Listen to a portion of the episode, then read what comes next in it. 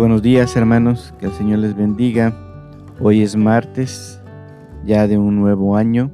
Damos gracias a Dios que nos ha permitido terminar el año pasado e iniciar ya un nuevo año con muchas expectativas de lo que Dios va a hacer en nuestras vidas y en lo positivo y también los aspectos que a veces nosotros creemos que son negativos, pero que todo puede usarse para gloria y honra de Dios. Espero que hayan pasado un bonito tiempo con sus familias, que hayan podido eh, mirar la gracia de Dios en sus seres queridos. Bien, hoy vamos a, retomar nuestros apuntes con respecto al texto de primera carta de Timoteo, donde hemos estado eh, meditando ya hemos avanzado bastante, ya estamos en los últimos dos capítulos. El texto que nos toca ahora es concluir el capítulo 5, 1 de Timoteo capítulo 5, versículos 17 al 25. Los ancianos que gobiernan bien sean tenidos por dignos de doble honor, mayormente los que trabajan en predicar y enseñar. Pues la palabra por la escritura dice, no pondrás bozal al buey que trilla, y digno es el obrero de su salario. Contra un anciano no admitas acusación, sino con dos o tres testigos. A los que persisten en pecar, repréndelos delante de todos, para que los demás también teman. Te encarezco delante de Dios y del Señor Jesucristo y de sus ángeles escogidos, que guardes estas cosas sin prejuicio, no haciendo nada con parcialidad. No impongas con ligereza las manos a ninguno, ni participes en pecados ajenos. Consérvate puro.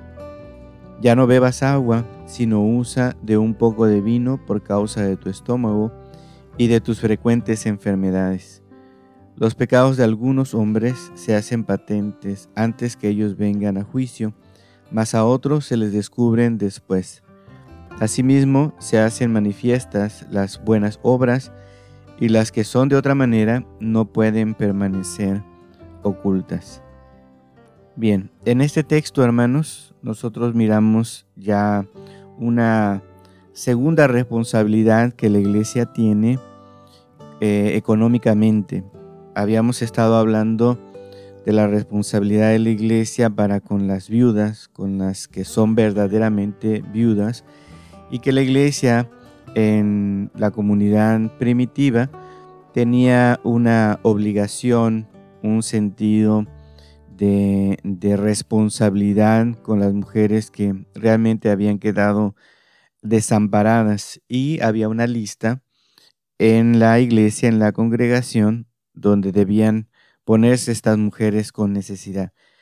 También entonces, eh, inmediatamente después de eso, vemos esta segunda responsabilidad de la iglesia para con los ancianos, acerca de los obreros de la iglesia.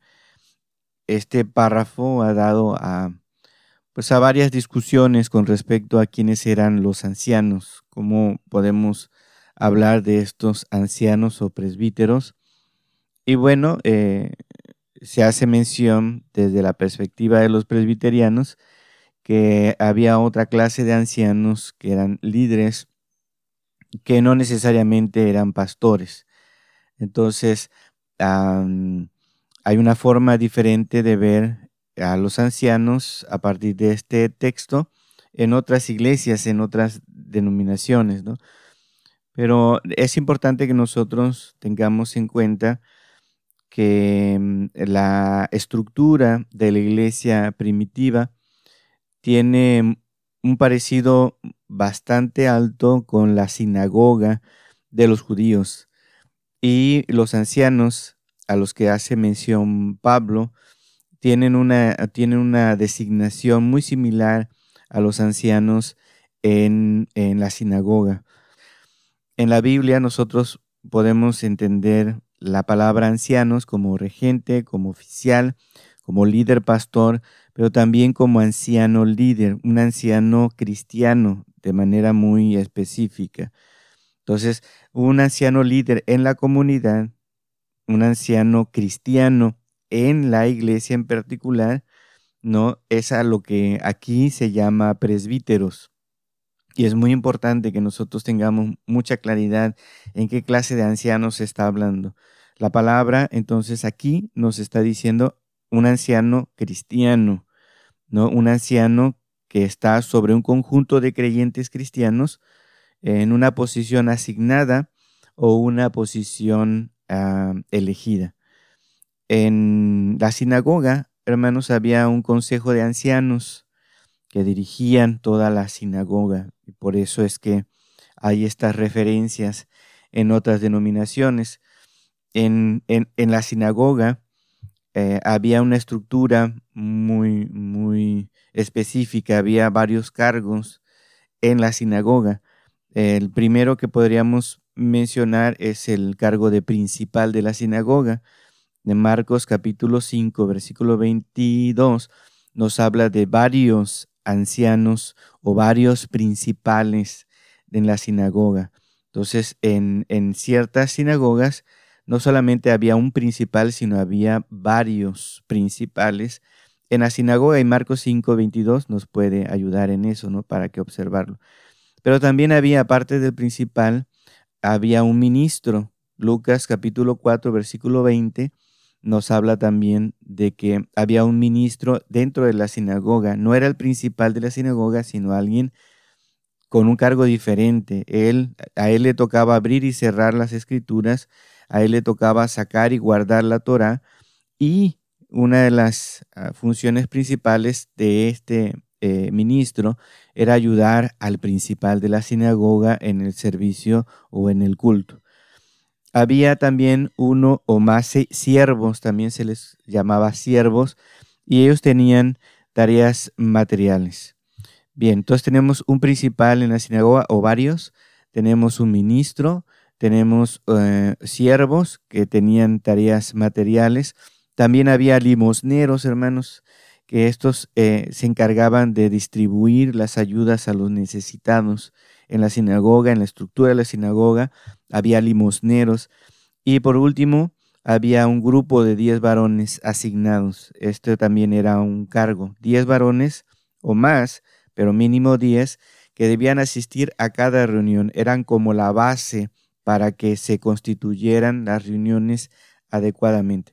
Entonces, en medio de esta, de esta estructura, la iglesia toma ciertos, ciertos cargos en el caso del principal de la sinagoga o el anciano principal de la sinagoga, se, se toma en las iglesias.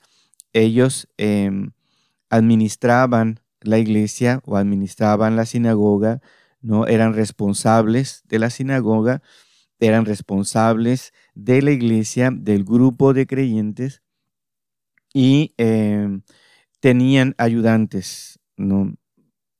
Diáconos que hacían las labores de las otras cosas que mencionamos en la sinagoga. Entonces, hay una reducción quizá de la estructura para la iglesia del Nuevo Testamento, pero basados en las tareas que hacían los que estaban en la sinagoga.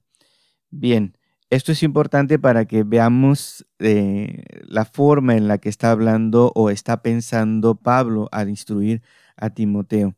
Y dice, ustedes tienen que darse cuenta de que estos ancianos que gobiernan deben ser tenidos por doble honor.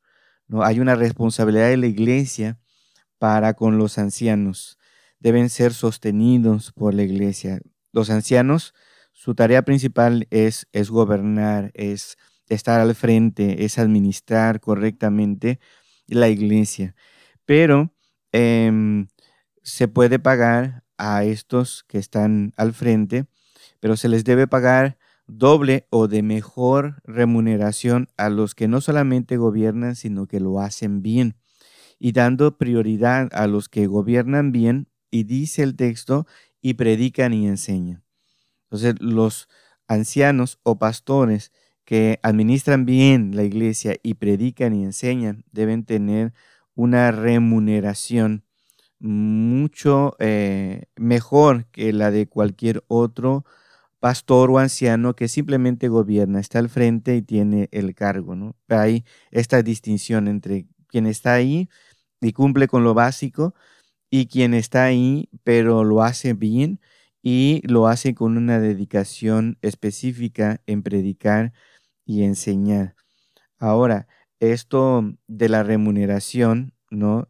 Dice el versículo 17, doble honor, honor, a veces no queremos observarlo como remuneración económica, pero el texto nos habla sobre remuneración económica, un pago, una suma eh, em, de dinero, una compensación, una restitución. Estamos hablando de suma de dinero. la palabra honor viene de, del griego timé, que tiene que ver con lo económico, con la compensación. Así que no simplemente es el, el, honor de darle eh, su lugar o respetarlo o honrarlo, sino tiene que ver con cuestiones económicas. Pablo le dice a Timoteo, la iglesia tiene que hacerse cargo de estos pastores que hacen bien su trabajo. Y le da la razón. ¿Por qué debe hacer esto? Dice el versículo 18, pues la escritura dice, no pondrás bozal al buen que trilla, y digno es el obrero de su salario. Y esta razón entonces que Pablo da está en, eh, apoyado en dos textos. Uno está en Deuteronomio 25.4 y el otro es en Mateo 10.10. En Deuteronomio 25.4 el texto dice, iniciando, acuérdate que tú fuiste siervo, acuérdate que tú fuiste esclavo y te trataron con injusticia. Entonces, ahora que tú vas a ser liberado, tienes que actuar con justicia. Y hay una serie de, de, recomendaciones o mandatos que Dios da a Israel para tratar con justicia a los demás, no solamente a los, a los eh, seres humanos, sino también a los animales. Y allí es donde está este mandato de no ponerle bozal al buey mientras está haciendo su trabajo, el buey puede ir recogiendo de lo que está haciendo, de la cosecha, puede ir recogiendo su alimento.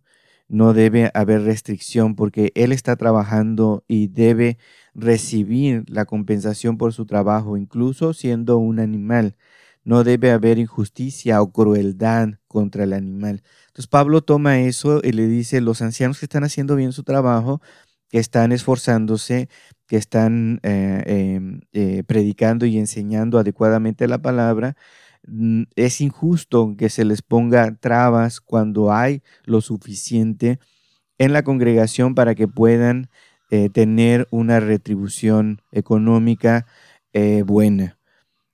Si nosotros entonces miramos que mm, los cargos que se tenían en la sinagoga, al menos uno de ellos pasa de manera muy similar a la iglesia. Este cargo también pasa con las obligaciones que la congregación debe tener para quien está al frente. En la sinagoga, pues como principal, y en la iglesia como presbítero, como pastor, especialmente aquellos que se dedican a la predicación y la enseñanza. Pero hermanos, si nosotros observamos, en nuestro día a día cada vez es más difícil que la gente en la iglesia pueda entender esta obligación que la congregación tiene para con sus pastores. Hay pastores que mm, están ahí, hacen el trabajo y deben, debe eh, la iglesia procurar que ellos tengan lo necesario.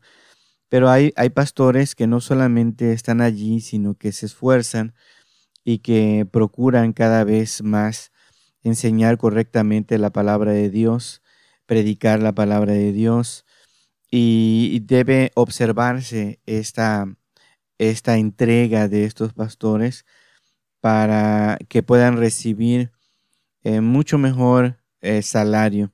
Hay congregaciones que tienen pastores muy, muy buenos, muy esforzados, muy atentos a la obra, pero que no reciben de parte de la congregación el salario adecuado, correcto, eh, las prestaciones necesarias para él, para su familia. Y es triste ver que la iglesia cada vez se hace más de la vista gorda en muchas de estas eh, obligaciones. Eh, así como era inhumano hacer con el buey, cerrarle la trompa para que no pudiera comer, de la misma manera es, es inhumano, ¿no?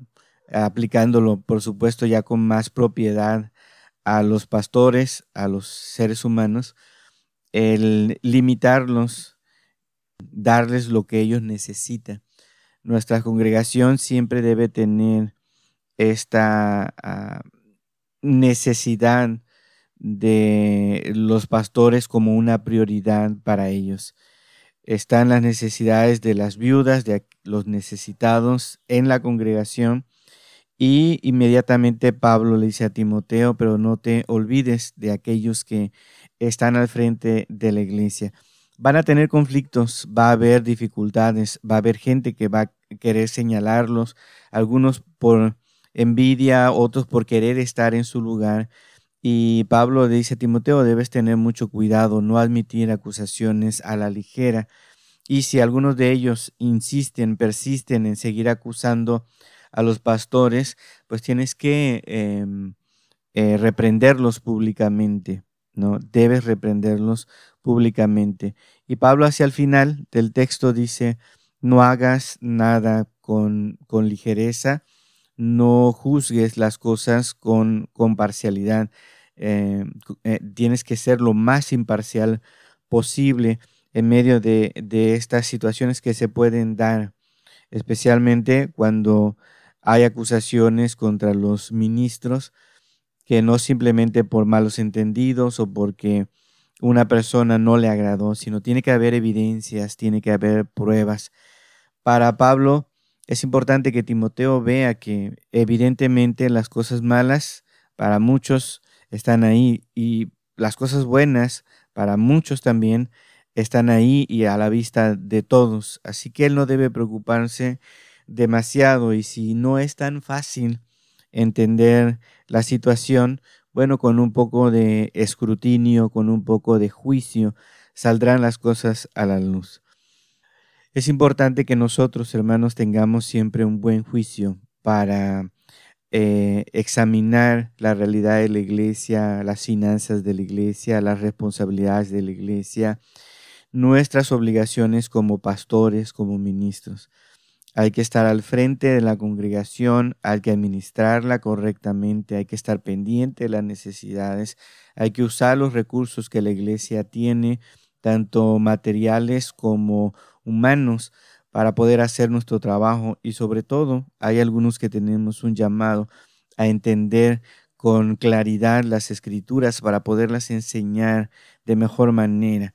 Y esto, por la gracia de Dios, se puede hacer mucho mejor que en años anteriores. Hay mucho material dispuesto para saber eh, interpretar correctamente la palabra de Dios. Ojalá siempre tengamos este deseo de conocer más de la palabra de Dios, de entender mejor la palabra de Dios. Y bueno, la palabra dice que nosotros tendremos eh, un doble honor, un doble honor. Yo creo que tanto en lo económico como también en lo, en lo moral, en, en el respeto que otras personas van a tener con respecto a nuestra especialización de nuestro trabajo pastoral en la palabra de Dios. Muy bien, que el Señor les bendiga hermanos. Hasta mañana.